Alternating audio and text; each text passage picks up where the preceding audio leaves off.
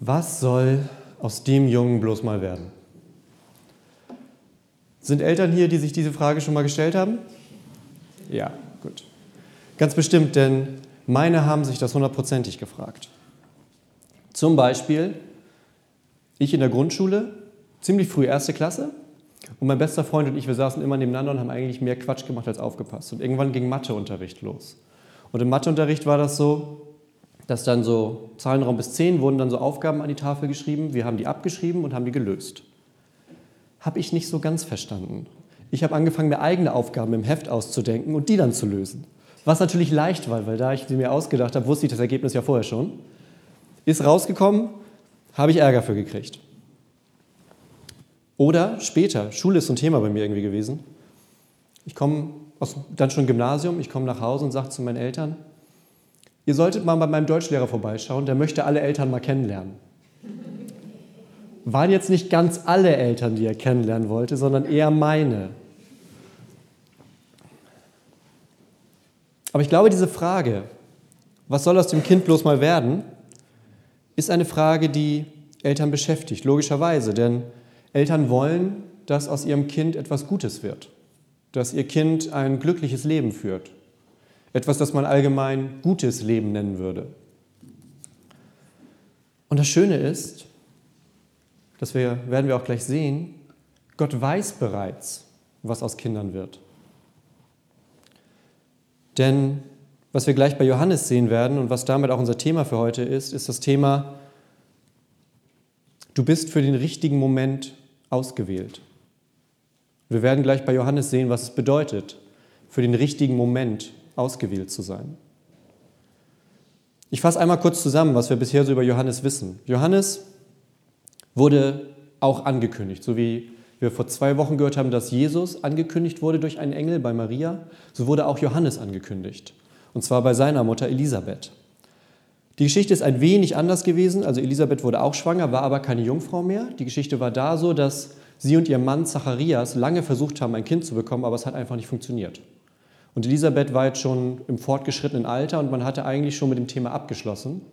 Und da taucht der Engel bei ihr auf und sagt, du wirst schwanger werden und das Kind, das du bekommst, das wird eine sehr, sehr wichtige Rolle einnehmen. Und zwar eine wichtige Rolle im Kommen des Messias, der jetzt nämlich demnächst kommen wird.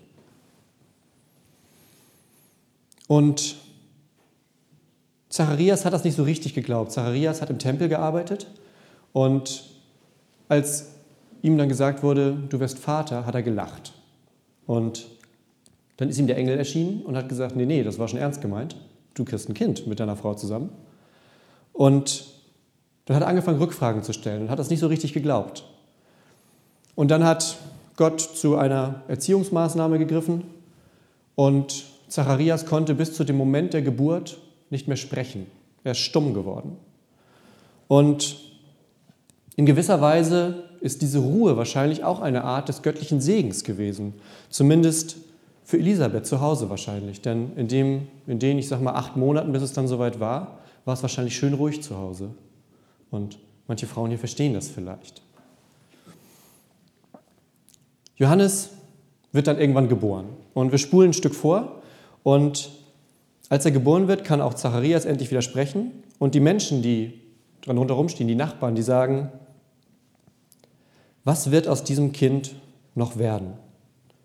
Denn es war offensichtlich, dass Gott etwas Besonderes mit ihm vorhatte. Das ist sozusagen der Satz, der bei der Geburt oder kurz nach der Geburt gesagt wird. Es ist offensichtlich, dass Gott etwas Besonderes mit ihm vorhat. Wir spulen ein Stück vor. Das kommt in unserer Geschichte heute nicht mehr so vor, das finden wir in einem anderen Evangelium. Aber da ist es so, dass Johannes dann in relativ obskuren Verhältnissen lebt.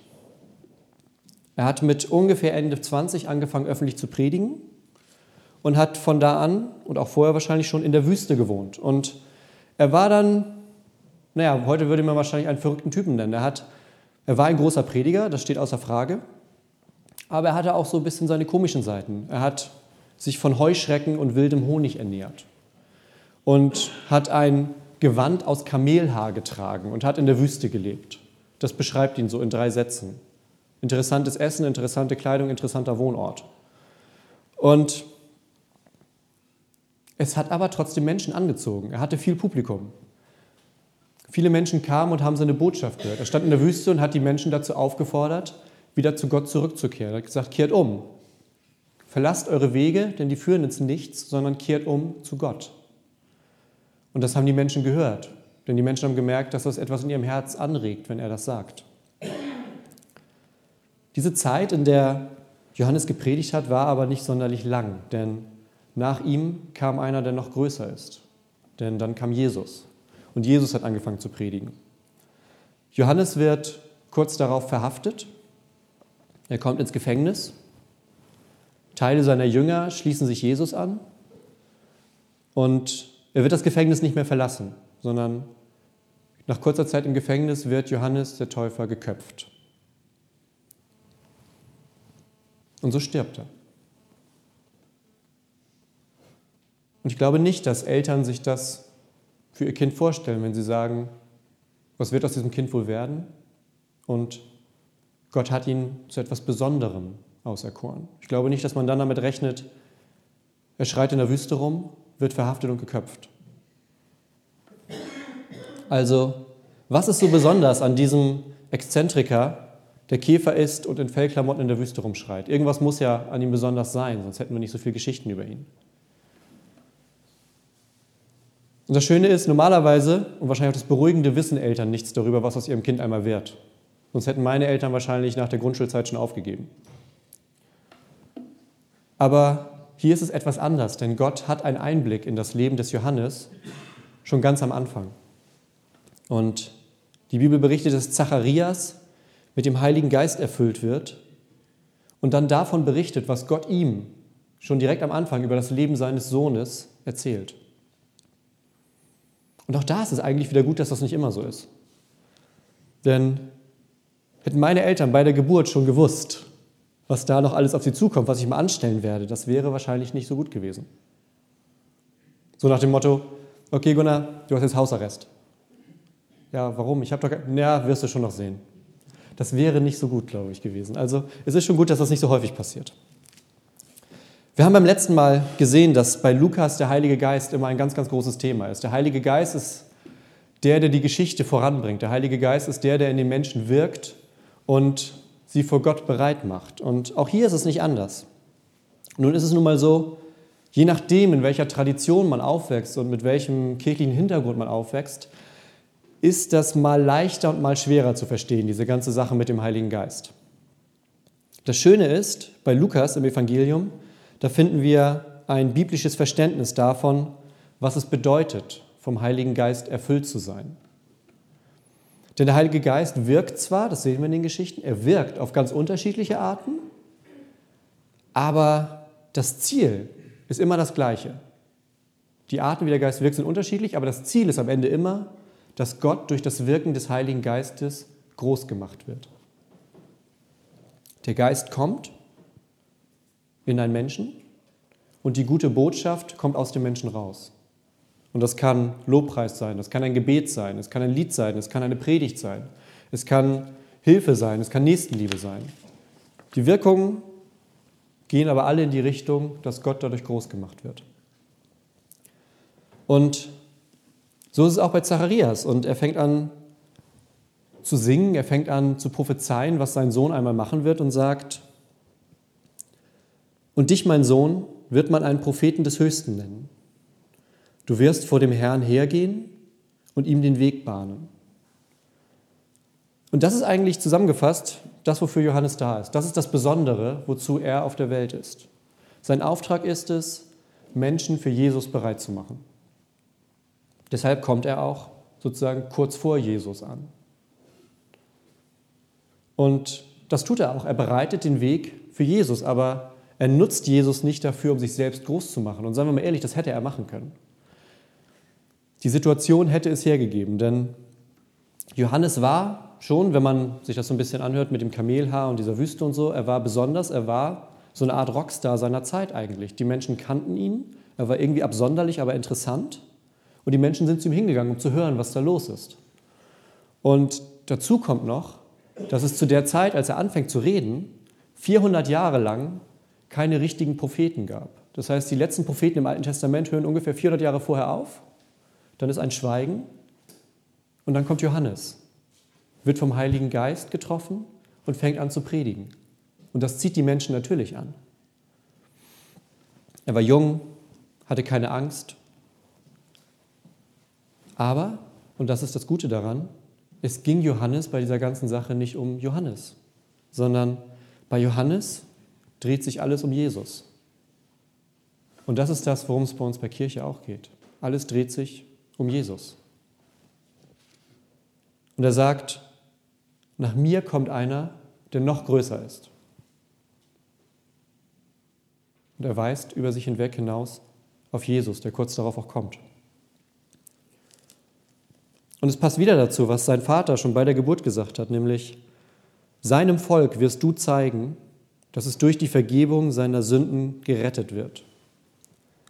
Gott vergibt uns, weil seine Barmherzigkeit so groß ist.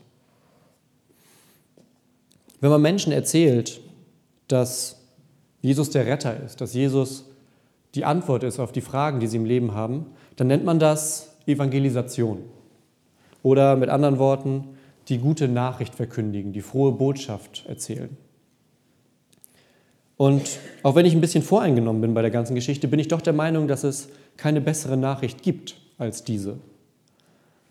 Es gibt keine bessere, egal in welcher Situation sich ein Mensch befindet, und das hat auch Johannes gemerkt. Die Menschen kommen aus ganz verschiedenen Situationen, aus verschiedenen Lebensbezügen und kommen mit ihren Problemen, mit ihren Fragen, mit ihrem Zweifel, mit ihrer Angst. Und Johannes sagt, kehrt um zu Gott. Kommt zurück zu dem, der euch geschaffen hat. Er sagt, wir Menschen haben uns von Gott entfernt. Und weil wir das getan haben und Gott das nicht aushält, weil Gott nicht zusehen kann, wie wir in die falsche Richtung laufen, Deshalb kommt er als Jesus auf die Welt quasi in einer göttlichen Rettungsmission, um uns wieder zu sich zurückzuholen. Und dieser Jesus, der kommt, der lebt ein perfektes Leben und wir können an diesem Leben Anteil haben, indem wir glauben, dass er das für uns getan hat. Und Johannes hat sich nicht mit weniger zufrieden gegeben als mit dieser Botschaft. Er hat sich nicht mit guten Taten zufrieden gegeben, sondern nur mit der besten Tat, nur mit der Tat genau das zu erzählen, die Menschen dazu aufzufordern und ihnen zu sagen, es gibt einen Gott, der auf euch wartet. Es gibt einen Gott, der wartet, dass ihr zu ihm zurückkehrt, der mit offenen Armen dasteht. Denn er wusste, dass die Menschen genau diese Botschaft brauchen. Und deshalb hat er nicht aufgehört, das zu predigen, trotz aller Hindernisse.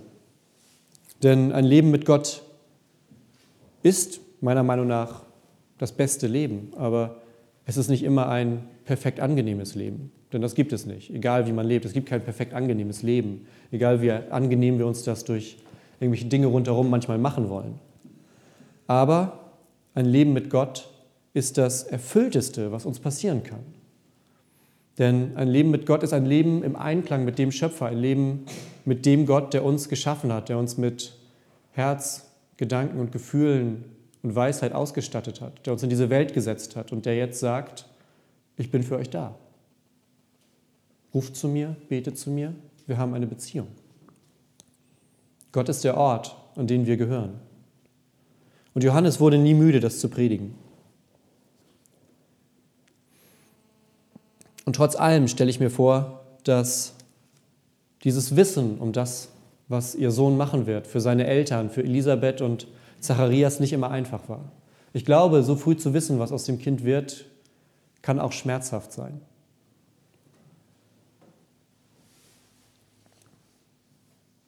Johannes war ein großer Mann. Das wussten seine Eltern schon, als er noch ein ganz, ganz kleiner Mann war.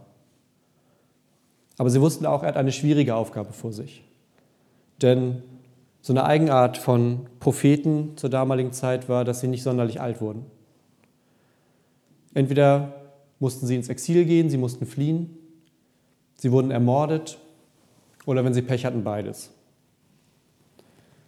Denn wenn man Menschen andauernd sagt, dass sie auf dem falschen Weg unterwegs sind, dass das, was sie tun, vielleicht nicht so ganz mit dem übereinstimmt, was Gott für sie geplant hat, dann macht man sich nicht unbedingt den ganzen Tag Freunde. Und das ist vielleicht dann auch nicht unbedingt ein Beruf, nach dem man strebt und vielleicht auch nicht ein Beruf, von dem die Eltern sagen würden, wäre das nicht was für dich. Vielleicht haben die Eltern eher gesagt, ach Mensch, Johannes, so eine Lehre bei der Bank, wäre das nicht auch was? Weniger gefährlich, ist gesichert und du musst nicht in der Wüste wohnen und Gefahr laufen, dass dir ein Mob hinterher rennt, weil du denen sagst, dass sie auf dem falschen Weg sind und sich von Gott wegbewegen. Aber Johannes wusste, dass Gott etwas anderes für ihn vorhat, dass Gott einen anderen Plan mit ihm hat. Und jetzt kommen wir an diesen Punkt mit dem richtigen Moment, denn Johannes ist genau zu dem richtigen Moment da gewesen. Gott hat ihn zu dem richtigen Zeitpunkt an den richtigen Ort gesetzt. 400 Jahre lang war Schweigen und dann kommt Johannes.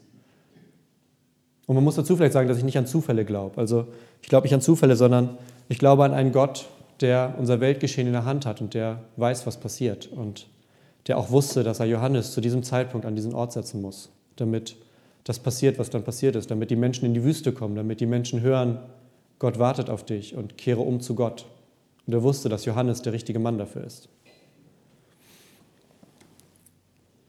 Und damit ist Johannes sozusagen der ultimative Geber. Er, er nimmt nicht von den Menschen, sondern er gibt ihnen. Er gibt ihnen die Botschaft. Und er geht nicht den einfachsten Weg, sondern er geht Gottes Weg. Und ich glaube, manchmal stellen wir uns genau diese Fragen, wo wir eigentlich hingehören, was unser Weg ist und was wir mit diesem ganzen, mit diesem Überfluss und mit diesem Überangebot in der Welt eigentlich anfangen sollen.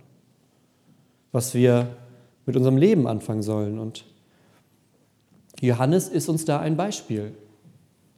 Nicht unbedingt mit seinem Kleidungsstil, aber mit seinem Herz. Also nicht, dass ihr das jetzt falsch versteht und nächste Woche alle mit einem toten Kamel über der Schulter hier auftaucht.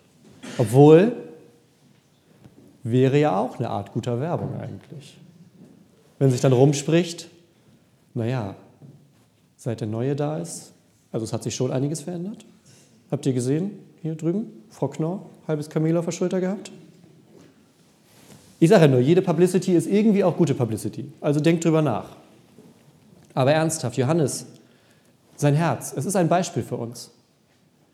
Denn er hat ein demütiges Herz. Und Demut ist wieder so ein Wort, was heute nicht so ganz en vogue ist. Aber das Problem liegt nämlich daran, dass Demut bei uns heute häufig mit Passivität verwechselt wird. Demut wird mit einem Mangel an Ehrgeiz verwechselt. Aber so ist das überhaupt nicht. Denn Demut lehnt Größe nicht ab. Demut strebt nach Größe, aber eben nicht nach einer Größe für sich selbst, sondern Demut strebt nach einer Größe, die Gott gefällt. Und Demut verweigert sich auch nicht der Anerkennung, aber Demut lenkt die Anerkennung für das, was wir tun, auf Jesus um. Demut tut genau das, was Johannes tut. Johannes redet und er kann reden und er steht in der Wüste und die Menschen kommen zu ihm. Aber er sagt, gut, dass ihr zu mir gekommen seid, aber jetzt zeige ich euch einen, der ist noch viel größer. Das ist wahre Demut.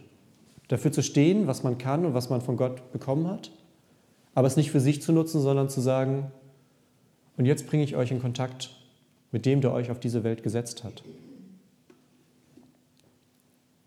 Die Jünger haben Jesus einmal gefragt, wer der Größte im Königreich der Himmel sein wird. Und das ist eine gute Frage, denn immerhin ziehen sie zu der Zeit schon ein gutes Jahr, vielleicht auch zwei mit ihm durch die Gegend und fragen sich langsam, was springt denn da so für uns bei raus, wenn wir mit Gottes Sohn hier die ganze Zeit durch die Wüste rennen? Und Jesus antwortet ihnen im Matthäusevangelium und sagt, wer so klein und demütig sein kann wie ein Kind, der ist der Größte im Himmelreich. Also genau das, was wir auf der Welt eigentlich umgekehrt sehen. Der, der sich so klein macht wie ein Kind, der wird der Größte sein. Und Johannes war groß, weil er sich darauf eingelassen hat, klein zu sein. Später wird er sagen, der, der nach mir kommt, muss wachsen, ich aber muss kleiner werden. Und genau so ist es bei unserem Weg. Unser Weg zur Größe ist nicht auf die Demut als Tugend fokussiert, sondern auf Jesus. Und wenn wir das tun, dann verändert sich unser Blickwinkel automatisch. Dann hört unser Blick nicht bei uns selber auf, sondern weist über uns hinaus. Und die Folge davon ist, dass wir dadurch mit unserem Leben einen Teil der unsichtbaren Welt sichtbar machen können. Genauso wie Johannes es getan hat. Johannes war ein Bürger in diesem unsichtbaren, noch unsichtbaren Königreich Gottes. Und wenn wir das auch sind mit unserem Leben, dann bedeutet das zu vergeben, anstatt zu verbittern. Dann bedeutet es zu lieben, anstatt zu hassen. Dann bedeutet es zu geben, statt zu nehmen. Auf die Armen und Vernachlässigten zu achten und sie nicht auszunutzen. Es bedeutet, die Feinde zu lieben, anstatt sie zu hassen. Die zu segnen, die uns verfolgen. Und die zu lieben, die uns hassen. Und wenn wir das tun, dann zeigen wir einen Einblick in dieses Königreich Gottes, das angebrochen ist, aber in Gänze erst noch kommt. Dann wird etwas von diesem übernatürlichen Glanz in unsere Welt importiert. Und damit zeigen wir, dass der Jesus, an den wir glauben, dass unser König, der König aller Könige, dass er ein guter König ist, ein großer König. Und dass unser Gott ein guter Gott ist, weil wir weitergeben können, was wir von ihm empfangen haben. Dass uns das Werk Gottes als Menschen von innen nach außen verändern kann. Denn darum geht es. Es ist alles in der Bibel. Immer wenn es um Richtlinien, um Ethik geht, dann ist das nie eine Ethik um der Ethik willen. Es sind nie gute Taten, weil gute Taten eine schöne Sache sind. Sondern es geht immer darum, dass wir versuchen, das Richtige zu tun, weil wir einen Gott haben, der für uns schon das Wichtigste und das Richtige getan hat. Das ist immer der Weg. Und das Leben von dem Johannes, von dem wir gehört haben, ist ein wunderbares Beispiel für ein Leben mit dem Heiligen Geist. Es ist ein Beispiel für ein Leben im Vertrauen auf Gott, der den richtigen Zeitpunkt kennt. Und um das zu erleben, da möchte ich jetzt meinen letzten Punkt darauf verwenden, um das zu erleben, muss man dafür offen sein. Und es gibt in der Bibel eine Stelle, wo es explizit heißt, dass man den Heiligen Geist in sein Leben einladen soll. Das ist im Epheserbrief, im fünften Kapitel. Und der Zusammenhang ist ganz schön, denn da sagt Paulus, betrinkt euch nicht, denn das führt nur zu einem ausschweifenden Leben. Lasst euch vielmehr vom Heiligen Geist erfüllen. Und wenn wir darauf hören, wenn wir sagen, sich erfüllen zu lassen, ist ja eigentlich nichts Aktives, sondern sich erfüllen zu lassen ist sich zu öffnen, offen zu sein und bereit zu sein. Das ist, sich erfüllen zu lassen. Es ist eine Bereitschaft, Gottes Wirken im eigenen Leben zuzulassen. Und dann müssen wir auch etwas abgeben. Das gehört dazu. Das ist wie dieses schöne Bild. Man kann nicht eine Faust machen und gleichzeitig nach etwas greifen. Man muss die Hand aufmachen. Das Johannesevangelium vergleicht an anderer Stelle den Heiligen Geist mit einem Wind, der weht, wo er will. Und ich glaube, das Bild passt ziemlich gut. Denn man könnte es weiterführen und sagen, indem wir beten, indem wir uns öffnen, richten wir unser Segel nach diesem Wind aus.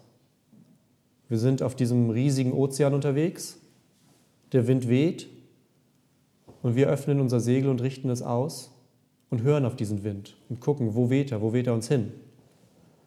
Denn dieser Wind, der füllt dann unsere Segel. Und das Schiff fährt nun mal nur mit einem ausgerichteten Segel. Wenn man das Segel falsch rum aufhängt, bleibt das Boot auch stehen glaube ich. Also ich habe keinen Segelschein oder sowas, aber das ist so in meinem einfachen Verstand von Wind und Wasser. Der Heilige Geist, der steuert das Leben von uns Christen. Und er hat in seinem Wirken Johannes erst in einen wahrscheinlich sehr absurden Klamottenladen geführt, dann in die Wüste und dann hat er hunderte von Menschen zu ihm geführt. Und diese hunderte von Menschen, die haben diese Botschaft gehört, die haben gehört, Gott ist für euch da, Gott wartet auf euch, kehrt zu ihm um. Bekennt eure Sünden und kehrt um. Diese Menschen hat auch der Heilige Geist in die Wüste geführt zu ihm. Und deshalb war Johannes der richtige Mann zum richtigen Zeitpunkt. Der Heilige Geist hat ihm ein neues Herz gegeben, einen neuen Willen, neue Ziele. Und eines dieser Ziele war, von Jesus zu erzählen. Und genau das Gleiche tut er bei uns auch. Wir sind auch dafür da, um andere Menschen mit Gott bekannt zu machen. Dann bereiten wir den Weg, wie Johannes den Weg bereitet hat. Dann bereiten wir den Weg, damit Menschen Jesus kennenlernen können. Und wenn du Christ oder Christin bist, dann spürst du, dass an dieser Jesus-Geschichte etwas dran ist. Dann spürst du, dass es mehr ist als eine bloße Erzählung, weil du dann nämlich den Heiligen Geist in deinem Herzen spürst. Und dann siehst du mit einmal die Welt und die Menschen mit anderen Augen, weil du nämlich merkst, dass ein Leben mit Gott gut ist und du entwickelst ein Herz für andere Menschen. Du siehst andere Menschen und denkst, vielleicht würde denen genau dieser Satz helfen, den ich letztens gehört habe. Vielleicht würde denen helfen zu wissen, dass Gott für sie da ist. Vielleicht braucht dieser Mann genau jetzt die Botschaft, dass Gott auf ihn wartet und dass er zu Gott kommen kann, wie er zu einem Vater kommen kann. Vielleicht braucht diese Frau jetzt genau, genau jetzt dieses Wort, dass bei Gott nicht alles verloren ist sondern dass Gott auch zerbrochene Dinge wieder heil machen kann. Und dann stellen wir fest, dass wovon das Herz voll ist, der Mund gar nicht aufhören kann zu reden. Und wir merken, dass Gott uns Menschen aufs Herz legt, Nachbarn, Freunde, Familienmitglieder. Und deshalb sage ich heute zu euch, lasst euch vom Heiligen Geist erfüllen. Seid offen für den Heiligen Geist. Setzt euer Segel in die richtige Richtung und seid bereit, dass Gott in eurem Leben Dinge verändert. Es ist dann eine Umkehr zu Gott, ein Neuausrichten durch Gebet, durch Bibel, hier in der Gemeinschaft, indem wir Dinge miteinander teilen. Denn ganz zusammengefasst ist das christliche Leben eigentlich gar nicht so ein großes Geheimnis, sondern das christliche Leben ist maßgeblich bestimmt durch den Heiligen Geist. Denn ohne den Heiligen Geist wäre unser Christentum nur eine ziemlich alte und ziemlich langweilige To-Do-Liste. Und dann hat man entweder ein gutes Leben, wird dadurch aber stolz, oder man versagt und verzweifelt, weil es eben nicht funktioniert, wie die To-Do-Liste einem das vorschreibt. Und beides klingt, glaube ich, nicht so richtig gut. Da ist es schon besser, sich für den Heiligen Geist zu öffnen und zu sagen, Heiliger Geist, füll mich mit Leben, füll mich mit Gottes Liebe, seiner Gnade und seiner Weisheit und zeige du mir den Weg, den Gott für mich auserwählt hat. Denn Gottes Kraft, das merke ich jedes Mal wieder, Gottes Kraft perfektioniert meine Schwachheit. Da, wo ich schwach bin, da, wo ich nicht weiter weiß, da, wo ich zweifle, da habe ich Gott.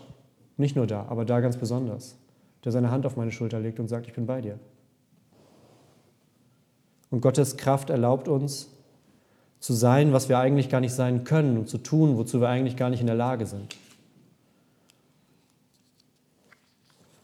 Und wenn wir dem nachgehen, dann kündigen wir, ganz wie Johannes, damit zugleich den Jungen an, der Gott ist. Den Jungen, um den es am nächsten Samstag an Heiligabend geht. Den Jungen, in dem Gott gesagt hat, ich komme zu euch und ich rette euch. Ich bin ganz nah bei euch und ihr werdet nie wieder alleine sein.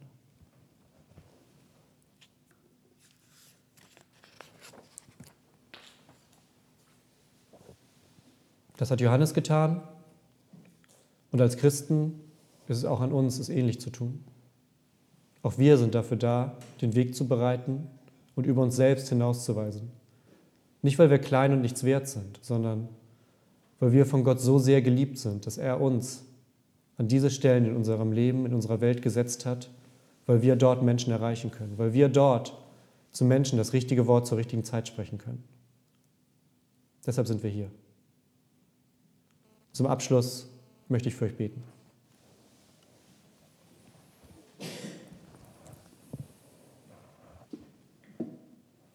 Vater im Himmel, manchmal frage ich mich, was unsere Prioritäten sind.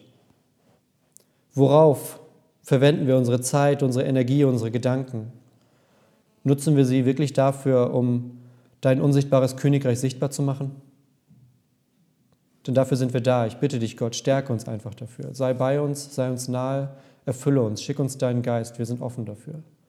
Ich bitte dich für jeden Einzelnen, der heute hier sitzt. Segne jeden Einzelnen ganz persönlich. Sei bei ihnen, wenn sie nach Hause gehen, in ihren Häusern und stärke sie. Und lass sie ein Herz und Augen entwickeln für die Menschen in ihrer Nähe, die deine Botschaft brauchen. Das kann unterschiedlich sein. Vielleicht ist es das richtige Wort zur richtigen Zeit. Vielleicht ist es eine gute Tat, die manchmal gar keine Worte braucht. Und vielleicht ist es auch einfach die Einladung, in einen unserer Gottesdienste zu kommen, um zu hören, was du für uns getan hast. Gott, ich danke dir für den Heiligen Geist, der uns diese Möglichkeiten gibt. Gott, ich bete dafür, dass wir eine Gemeinde des Gebetes sind, dass unsere Gebete durch den Geist zu dir getragen werden. Gott, ich bete dafür, dass wir füreinander beten, jeder für sich, aber wir auch für andere. Und ich bitte dich, Gott, wenn jetzt Menschen hier sind, die in sich spüren, dass du sie rufst, dass du sie zu dir ziehst, dann bestärke sie in diesem Gefühl. Bestärke sie darin, dass du in ihrem Leben sein möchtest.